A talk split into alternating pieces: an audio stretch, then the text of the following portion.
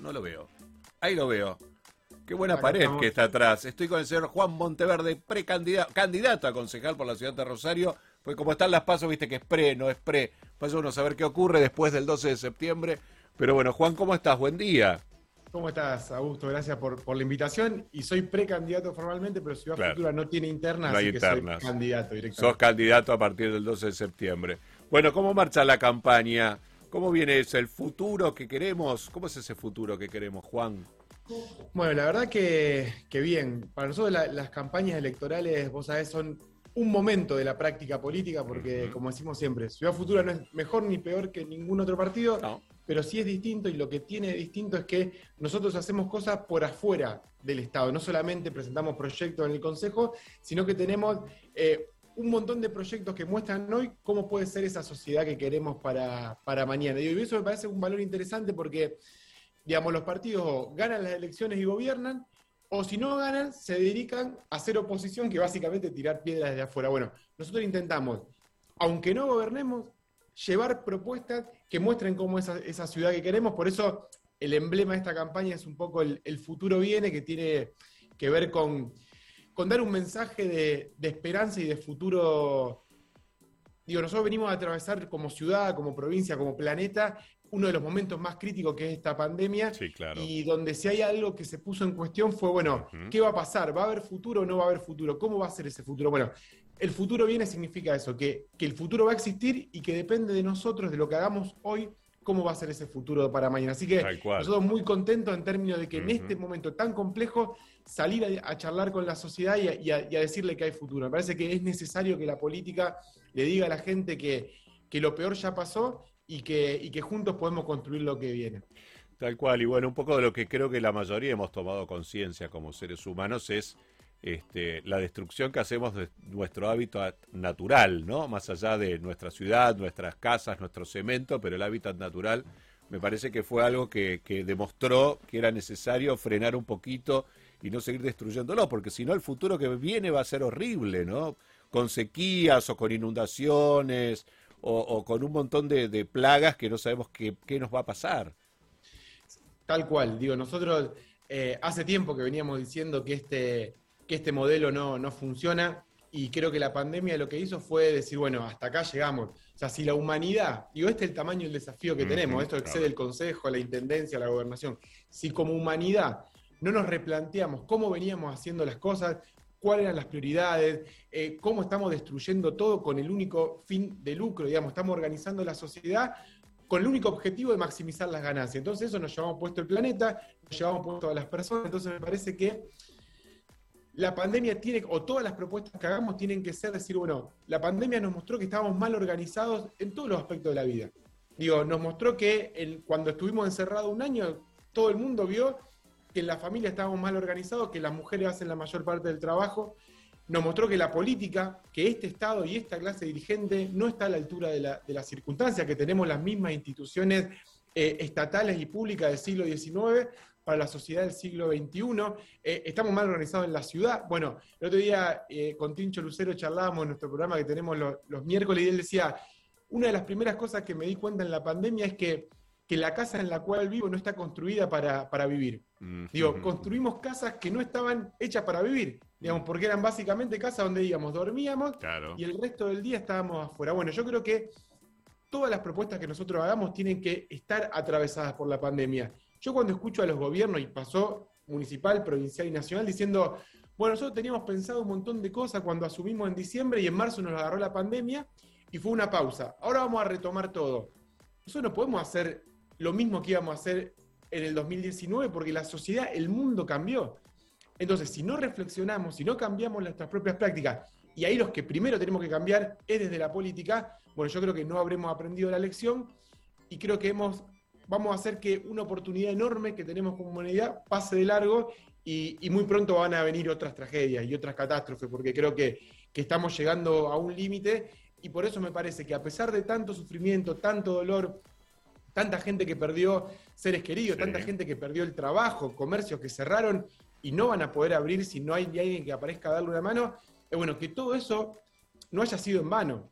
Digo, que realmente aprovechemos esta situación para cambiar, para, para ser mejor y bueno, para retomar la sociedad que teníamos antes, que no va a volver, sino que realmente podamos rediscutir las cosas y, en definitiva, ordenar la vida para que la vida valga la pena ser vivida. Es bastante sencillo lo que hay que hacer, pero muchas veces hay muchos intereses que hacen que ese sentido común quede último en la línea de prioridad. Sí, sí, como vos decís está buenísimo, ¿no? Pero si uno ve lo que ocurre en los países centrales que vuelven a, de alguna manera, como a funcionar, ¿no? Tanto China como Estados Unidos, Rusia o, o, o los países más importantes de Europa, es como que han retomado la vida de hace dos años, ¿no? Y, y vuelven a hacer lo que, lo que estaba mal, que hacíamos mal para, para el planeta y, sigue pasando. Entonces es medio difícil que, que podamos cambiar de, cuajo como sociedad, como humanos, ¿viste? Es, es, difícil porque creo que es una crisis civilizatoria. Digo, y una crisis civilizatoria es bueno, repensemos todo, todos los valores. Yo creo que también los países centrales, la ventaja que tiene es que trasladan el problema a otro lado. Digo, China, por ejemplo, una de las cosas que cambió es decir, bueno, ¿cómo, ¿cómo hacemos para que no tener más peste nosotros? Hagamos mega factoría de los países del tercer mundo. Bueno, entonces, claro, ellos mm. pueden volver porque nos trasladan el problema a, los otros. Entonces, me parece que ahí tenemos que ver en qué lugar del mundo estamos y cómo nos insertamos en, en el mundo, una globalización que, nadie la va a frenar, pero entrar en, un esquema mucho más, más justo. Y creo que ahí Argentina tiene todas las potencias para hacerlo. Digo, somos un, país que no tiene grandes desastres naturales, no tenemos, somos una zona pacífica, no tenemos guerra. Los problemas que tenemos son porque estamos organizando mal nuestra propia sociedad. Miremos lo que pasa en Afganistán, miremos lo que pasa en realmente en sociedades que tienen problemas mucho más graves que los que tenemos nosotros. Hoy estamos, si estamos desperdiciando oportunidades es porque nos estamos peleando entre nosotros. Y me parece que también la pandemia lo que nos tiene que decir es, che, ¿por qué no bajamos un poco la intensidad de pelearnos con el que está al lado y buscamos y nos sentamos en una mesa realmente a discutir? Una cosa muy importante que pasó, creo que tiene que ver con esto, que, el futuro que viene es sentarse a resolver los conflictos, es que, por ejemplo, nosotros en Nueva Alberdi logramos, después de 10 años, vos recordarás, la sociedad rosarina recuerda el conflicto que había con las tierras de Nueva Alberdi. Bueno, en el medio de todo este quilombo de la pandemia, nos pudimos sentar. Yo personalmente me dediqué estos dos años que no estuve dentro del Consejo, me dediqué a sentar a todas las partes en una, en una mesa y a ponernos de acuerdo y hoy resolvimos el conflicto. Hoy resolvimos el conflicto judicial, sacamos una ordenanza por unanimidad del Consejo que ordena las últimas tierras de la ciudad y estamos trabajando juntos. La municipalidad, la provincia, la nación, la universidad, el sector privado y nosotros en la urbanización más grande de la historia de la ciudad. Y hay lugar para las familias que hoy viven para el tambo y la zona productiva que se queda, para los que compraron tierra y van a poder urbanizar ahí. Digo, eso me parece que es, si eso sale bien, digo, en un país como el nuestro, que todas esas fuerzas de partidos distintos estemos trabajando juntos, yo creo que es una señal, quizá chiquita, quizá de un pedacito del país o del planeta, pero creo que es una muestra que cuando hay voluntad, realmente podemos llegar a soluciones que, que le sirvan a todos, y creo que eso, si eso sale bien, lo podemos replicar en cada uno de los barrios de la ciudad y una señal a futuro de, de la sociedad que por lo menos nosotros y muchos otros creo que, quieren construir. Y dentro de ese futuro que imaginas, ¿no? De esta ciudad, ¿cómo la ves con la infraestructura, ¿no? Porque Rosario es una ciudad que carece de infraestructura, de un montón de servicios, ¿viste? Nunca se pensó en un servicio de transporte público, por ejemplo, de acá a 20 o 30 años, en el cual quizás, no sé, yo quizás no lo vea, pero lo pueden ver nuestros hijos, nuestros nietos, nuestros bisnietos, nuestros sobrinos, lo que fuere, eh, disfrutar de ese servicio que hoy no tenemos. No, no estoy hablando de, de, tener helicópteros para todo el mundo, sino un sistema de transporte moderno y eficiente, que no tengamos que usar el auto para trasladarnos, como en muchos países del mundo que ocurre y que no necesariamente este, son así eh, multimillonarios, pero bueno, pero lo hacen. Mira, eh, dos cosas. Yo creo que esas son las cosas importantes que, que nunca discutimos porque siempre estamos discutiendo eh, el titular del diario, la polémica del día, del día anterior. Siempre generalmente lo que, lo que garpa, lo que vende es, es más el conflicto que las, que las soluciones. Digo, y en ese sentido, como te contaba antes, de, de, que la pandemia nos tiene que servir, y esto que vos decías de que los países centrales volvieron rápidamente como a la normalidad, entre comillas.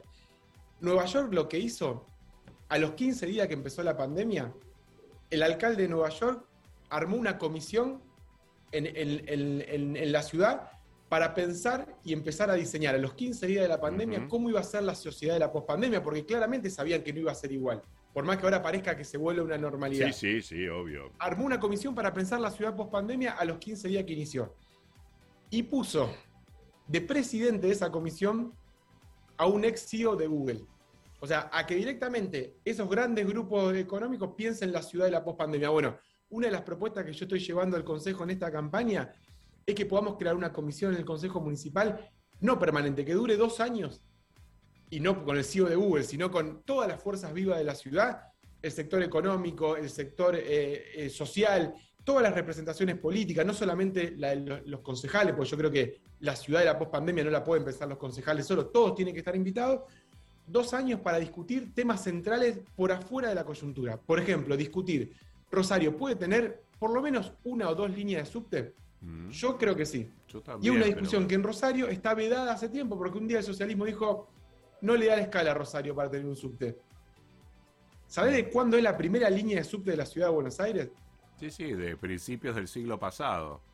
Acá se discutió a principios de ese siglo también si íbamos a tener subtes o no, un proyecto que quedó muerto.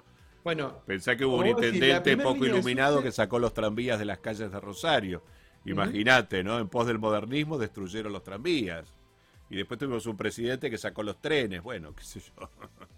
Digo, eso, bien lo dijiste, la primera línea de, subte de la ciudad de Buenos Aires es 1917. O sea, 1917 se estaba haciendo la revolución rusa en, Rusia. Digo, es hace muchísimo tiempo. Y me va a decir que Rosario hoy no tiene la escala que tenía Buenos Aires en 1917. bueno, me parece que, digo, y eso es un ejemplo, a lo mejor no es exactamente subte, pero quiero decir, ¿cuándo vamos a discutir lo importante y quién va a discutir lo importante? Correcto. O sea, la sociedad, ese futuro se va a construir, pero ¿quién lo va a diseñar? Yo creo que hoy en Rosario no hay nadie, no hay en ningún sector, o son esfuerzos muy individuales, que esté pensando la ciudad a 30, a 40 años. Hay que volver a los planes estratégicos del principio del socialismo, de la primera intendencia de Wiener, cuando se diseñó, había un proyecto, te podía gustar más, te podía gustar menos, pero había un futuro, un horizonte. Bueno, hoy Rosario no hay sector que lo esté discutiendo, nosotros queremos conformar esa comisión en el Consejo, personalmente quiero presidir esa comisión para convocar absolutamente a todos los sectores, los que piensan como yo y los que no piensan como yo, para en estos dos años poder construir ese plan y que en el 23, cuando la gente vaya a votar a un intendente, no vote qué carita le convence más o qué famoso aparece nuevo, sino, bueno, ¿cuál es el futuro de los próximos 30 años? Ese para mí es el debate central, porque si Rosario no planifica y no empieza a tomar decisiones hoy, no hay futuro. Y no, no, no, no. No hay futuro. la violencia que está viviendo Rosario va a ser invivible. Cualquier proyecto, no importa si sos de izquierda, de derecha, de centro, si sos comerciante, si sos profesional. Si vos tenés que pagar para que no te, no te eh, en el frente de tu comercio. Bueno, eso es gravísimo. Para trabajar, mm. no hay futuro. Bueno, nosotros creemos que sí se puede construir, pero hay que hacerlo y ahora. Sí, sí, hay que laburar y mucho, ¿no? Yo digo a veces ¿De qué vale la billetera Santa Fe si no puedes utilizar el celular en la calle porque te lo manotean y te lo roban? ¿Me entendés? Entonces digo, está bueno como elemento quizás, pero después hay que, bueno, nada, hay muchas cosas que, merecen discusión en, nuestra ciudad y lamentablemente, bueno, este, ojalá se puedan dar esas discusiones, ¿no? Para bien, ¿no? Creo que, creo yo, más allá de las distintas posiciones políticas que uno pueda tener.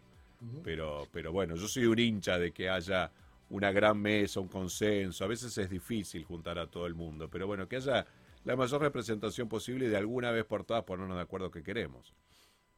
Es que es la única salida. El desafío que tiene esta ciudad, nosotros no lo decimos hoy, lo dijimos siempre, de esta no nos salva ni el mejor intendente, ni el mejor gobernador, ni el mejor presidente. Si realmente no nos sentamos, y no es que el consenso no significa que no haya miradas diferentes o que no haya conflicto, porque la política es conflicto porque hay intereses distintos y todo el mundo piensa que merece más de lo que tiene. Mm. Digo, entonces eso genera conflicto. Ahora, eso es una cosa, reconocer el conflicto, reconocer los intereses. Ahora, para nosotros la buena política no es instalarse a vivir en el conflicto, es resolverlo y resolverlo a favor de los que siempre pierden. Y eso no significa que el que gana aplasta al que pierde. Digo, y esto no es un discursito que a veces suena bien.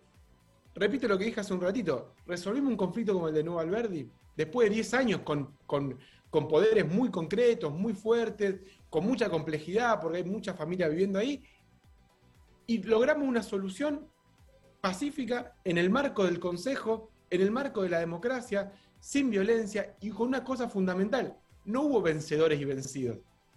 Y cuando no hay vencedor y vencido en un conflicto, significa que todas las partes se llevan algo, que todas las partes dicen, bueno, la verdad, a lo mejor, mira, no conseguí 100% lo que yo quería. pero realmente el, núcleo de lo importante está. Y esos son los consensos verdaderos y que valen la pena. No cuando yo gano todo y a vos te saco todo y te paso por arriba, porque así nadie se va a querer sentar en una mesa. No, no, eso seguro. Sin bajar ninguna bandera, sin traicionarse, sin venderse, demostramos que se pueden hacer las cosas de otra, de otra manera y que realmente haya, haya lugar para todo. Bueno, yo creo que eso hay que multiplicarlo.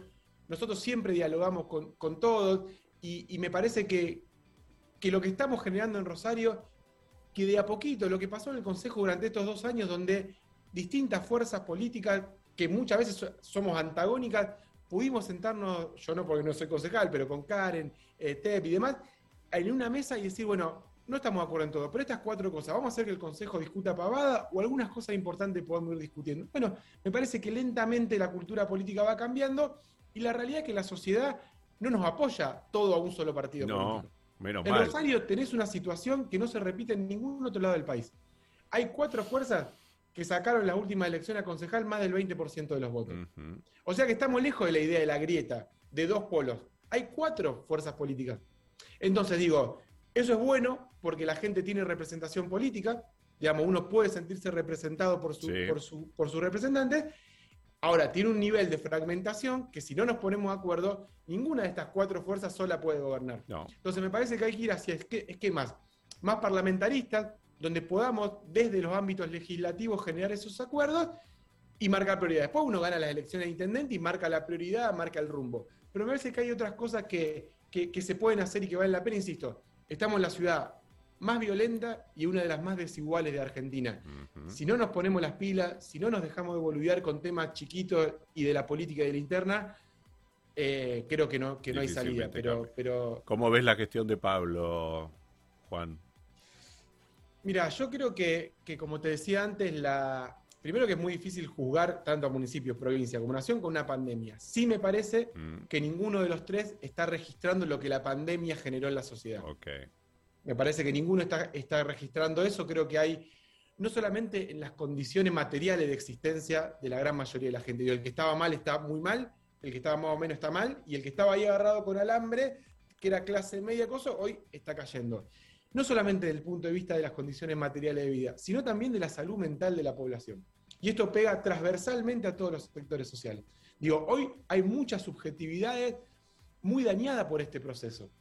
Digo, esto fue un freno de mano en, el acelere de la historia y de nuestras vidas que mucha gente no, logra todavía volver a, arrancar. Y creo que eso vamos a ver cómo se expresa políticamente. Y creo que ahí los gobiernos le falta audacia para pensar nuevas cosas. Yo creo que se conformaron con administrar una pandemia, que insisto, no es fácil. Mm. No, es, no, no, no, no, digo hicieron todo mal, digo, no es, no es fácil, pero me parece que faltan, si no aprovechamos lo que yo te decía al principio, si los gobiernos nos dicen, bueno, esto nos tiene que servir para cambiar de verdad, yo creo que están cometiendo un error garrafal. Garrafal.